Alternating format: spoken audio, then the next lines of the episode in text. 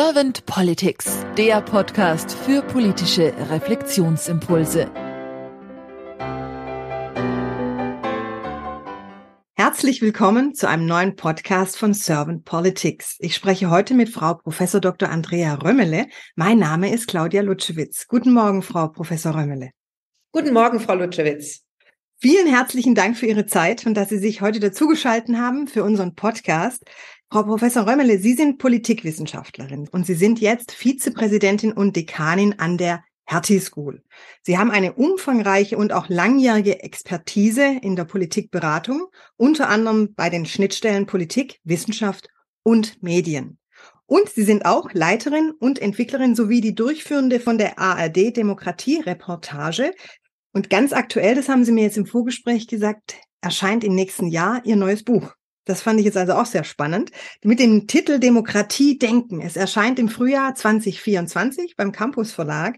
Und Sie schreiben dort über die Auswirkungen der Megatrends auf die Demokratie, also welche Auswirkungen diese Megatrends auf die Demokratie haben können oder könnten, je nachdem. Da bin ich auch schon sehr gespannt und freue mich drauf. Und in diesem Zusammenhang freue ich mich jetzt sehr auf Ihre Antworten zu meinen Fragen. Und wenn Sie keine erste Frage an mich hätten, dann würde ich einfach gleich in Medias Res gehen.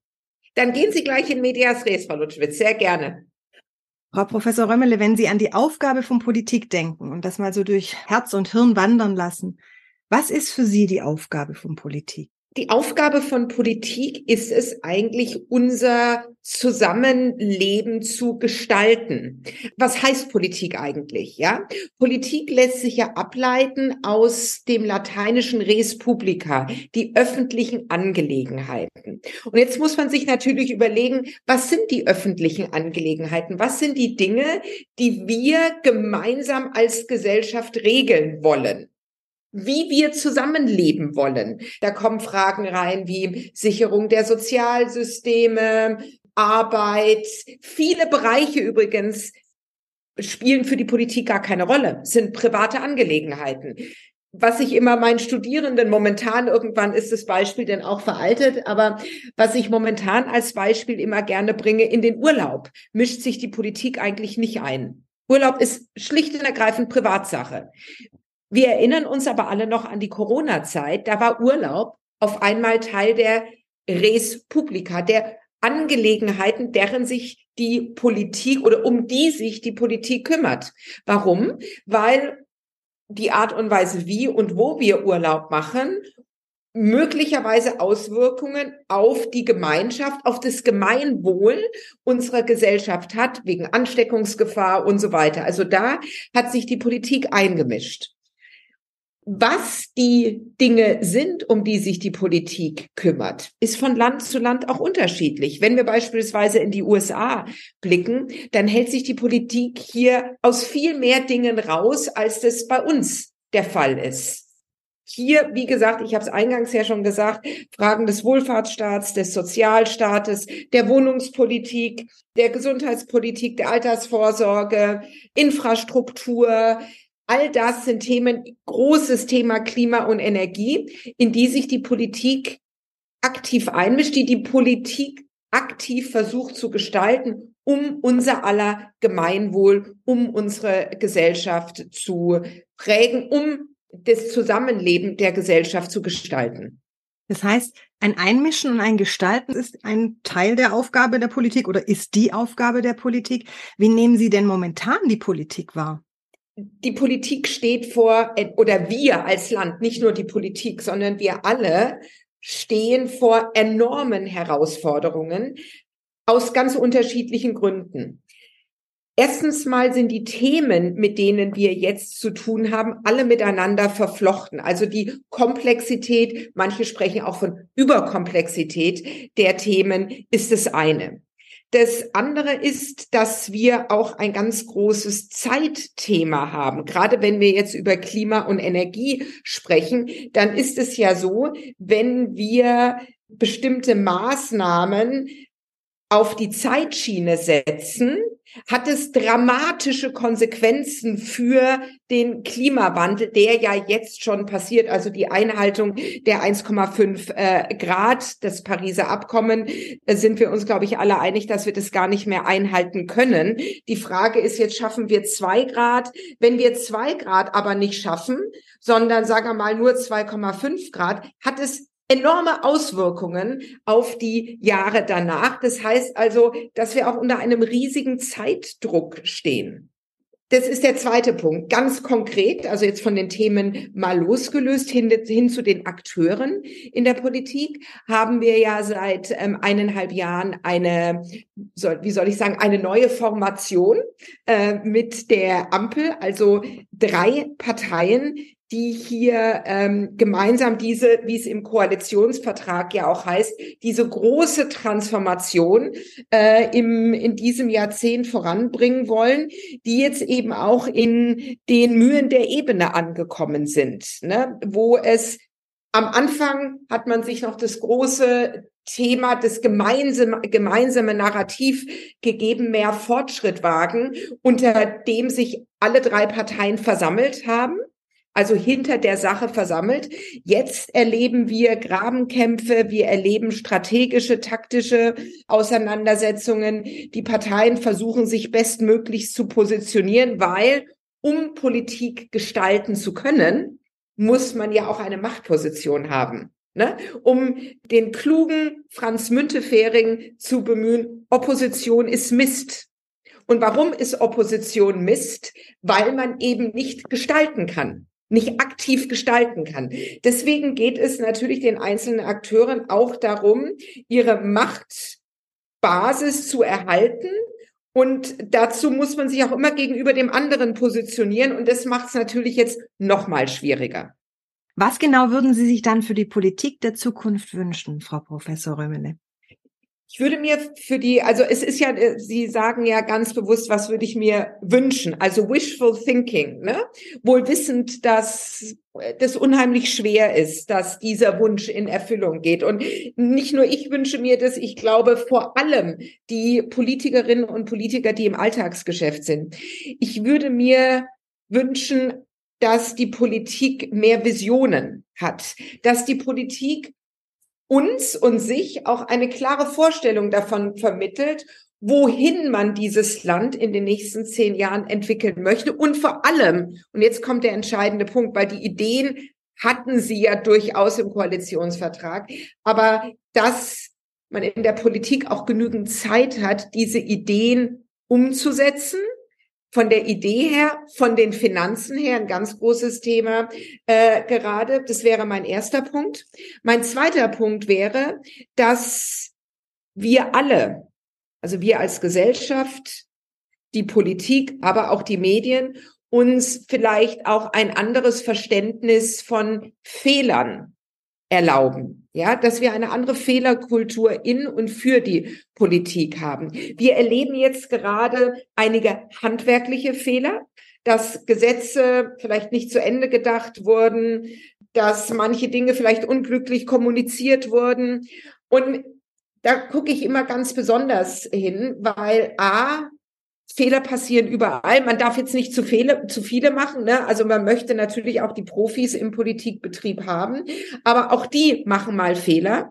Und ganz ehrlich, wenn wir bei jedem Fehler, den, ähm, den ein Politiker, eine Politikerin macht, da äh, gleich die große Welle machen, dann müssen wir uns fragen, ob wir in Zukunft überhaupt noch genügend Leute finden, die diesen Job machen wollen. Das wäre also auch ein Wunsch, den ich habe. Hm. Sie sprechen da das Politiker-Bashing auch an, was ja gerade so ja. sehr, ich will jetzt fast schon sagen, en vogue ist. Ja. Was man so, egal, wenn man in, wenn man die Zeitung aufschlägt, wo es einem manchmal, also mir geht's zumindest so kalt hinterm Rücken runterläuft, weil ich denke, mein Gott, was machen wir mit den Leuten, die in die Politik gehen, wenn wir weiter so machen, wie Sie sagen, wird keiner mehr freiwillig in die Politik gehen, weil das tut sich kein Mensch an. Ja, absolut. Ich habe gerade, Sie haben ja in, in Ihrer ähm, Vorstellung meine Demokratiereportage angesprochen. Die Demokratiereportage ist so aufgebaut, dass ich zu bestimmten Themen immer mit vier Gesprächspartnern spreche. Und vor allem die jüngeren Gesprächspartner, die jüngeren Politikerinnen und Politiker, mit denen ich spreche, die sagen mir immer, entweder vor der Kamera oder hinter der Kamera, ähm, wie herausfordernd, anstrengend und manchmal auch beängstigend es für sie ist, wie über sie berichtet wird. Und sie sagen immer, also wie über mich berichtet wird, ist ja noch die eine Sache. Aber wenn mein Partner, meine Partnerin, meine Kinder auch noch mit reingezogen werden, dann ist eine Linie überschritten und zwei Gesprächspartner haben mir ganz klar signalisiert, dass gewisse soziale Medien Berichterstattungen über sie sie nah an die Grenze gebracht haben, wo sie überlegt haben, tue ich mir das, tue ich mir und meiner Familie das überhaupt noch an. Und ich glaube, da brauchen wir ein neues Verständnis dafür, auch einen neuen Respekt gegenüber unseren Abgeordneten, weil das ist ein Knochenjob. Das ist wirklich ein Knochenjob, den die allermeisten, die ich kennenlernen durfte, mit denen ich gesprochen habe, mit ganz großer Leidenschaft und mit ganz großem Engagement machen, mit hohen Kosten, mit hohen persönlichen und familiären Kosten. Und diese Menschen so zu behandeln und letztendlich auch die Wertschätzung gegenüber diesem Beruf Politik so gering zu haben, müssen wir uns nicht wundern, wenn wir in 20 Jahren niemand mehr haben, der es machen möchte. Vielleicht losen wir dann ich habe keine Ahnung, wie wir es dann bewältigen, aber, aber ähm, dieses Bashing, auf das Sie gerade eingegangen äh, sind, ist sicherlich was, um auf die Wunschliste wieder zu sprechen zu kommen, wo ich mir wünschen würde, dass das aufhört. Ich komme im Podcast immer gern zur Frage, zur sogenannten Kanzlerfrage oder manchmal nenne ich es auch Glaskugelfrage, weil man kann ja auch diese Frage sich nur so virtuell oder sagen wir mal geistig vorstellen. Stellen Sie sich mal vor, Frau Professor Römmele, Sie wären jetzt Bundeskanzlerin geworden und Sie hätten einen sehr, sagen wir, eloquentes, kommunikativ starkes und äh, gut miteinander, respektvoll im Umgang agierendes Team. Und Sie könnten mit Ihrem Team zwei bis drei Ihrer Fokusthemen gleich zu Anfang anstoßen. Welche wären das bei Ihnen? Das erste Thema wäre sicherlich Jugend und Politik, Jugend und Demokratie. Also wie schaffen wir es, junge Menschen nicht nur für die Politik zu begeistern, sondern auch für den Beruf Politik zu begeistern. Das ist, wäre mir, ist mir als Professorin und wäre mir auch als Kanzlerin ein wichtiges Thema, weil wenn wir unsere demografische Entwicklung anschauen, dann werden wir ja immer älter. Also wir werden immer älter, es werden immer mehr Ältere und immer weniger Jüngere. Und wenn uns diese wenig jungen Menschen ähm, dann auch noch wenn sich diese auch noch von der Politik abwenden oder nicht für die, für die Politik interessieren, glaube ich, hätten wir ein, ein Problem. Das wäre das erste Thema, das ich angehen würde als Kanzlerin. Das zweite Thema, das ich angehen würde, was jetzt auch die Koalition sich in den Vertrag äh, reingeschrieben hat, was jetzt in dem Maße, wie man es sich gewünscht hat, nicht umsetzbar ist, ist sicherlich das große Thema Wohnen. Wohnen ist, glaube ich, die neue große soziale Frage.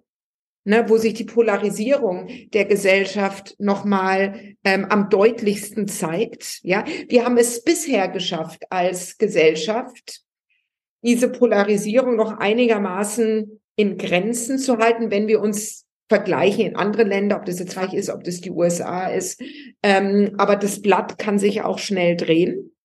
Ich glaube, ich würde als Bundeskanzlerin, das wäre mein dritter Punkt, einen ganz starken Fokus auf Ostdeutschland legen, ne, auf Gesprächsreisen in Ostdeutschland, um hier in einen nachhaltigen Dialog mit Bürgerinnen und Bürgern aus den ostdeutschen Ländern zu kommen. Wir sehen die Umfragewerte der AfD. Die AfD ist momentan die drittstärkste Partei in den Umfragen und ähm, wir kriegen Erklärungen natürlich äh, von den Forschungsinstituten, von den Wahlforscherinnen und Wahlforschern, von den Umfrageforschern. Das ist alles gut und auch alles richtig.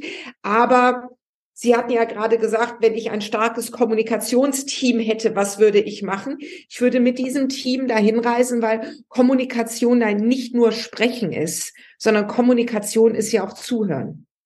Und dass diese Zahlen, die wir von denen wir hören, die wir studieren, die wir lesen, dass diese Zahlen auch einen Ton kriegen und dass diese Zahlen auch eine Geschichte bekommen. Ähm, ich glaube, das würde mir am Herzen liegen. Vielen herzlichen Dank für diesen bunten Blumenstrauß auch an Impulsen und an Teilen Ihrer Gedanken, liebe Frau Professor Römmele. Ich danke Ihnen nochmals sehr herzlich für Ihre Zeit und sage dann einfach mal bis bald. Bis bald. Ihnen auch herzlichen Dank.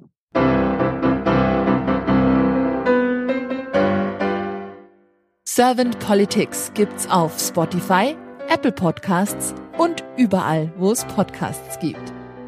Abonniert uns gerne und hinterlasst uns eine Bewertung. Servant Politics, der Podcast für politische Reflexionsimpulse.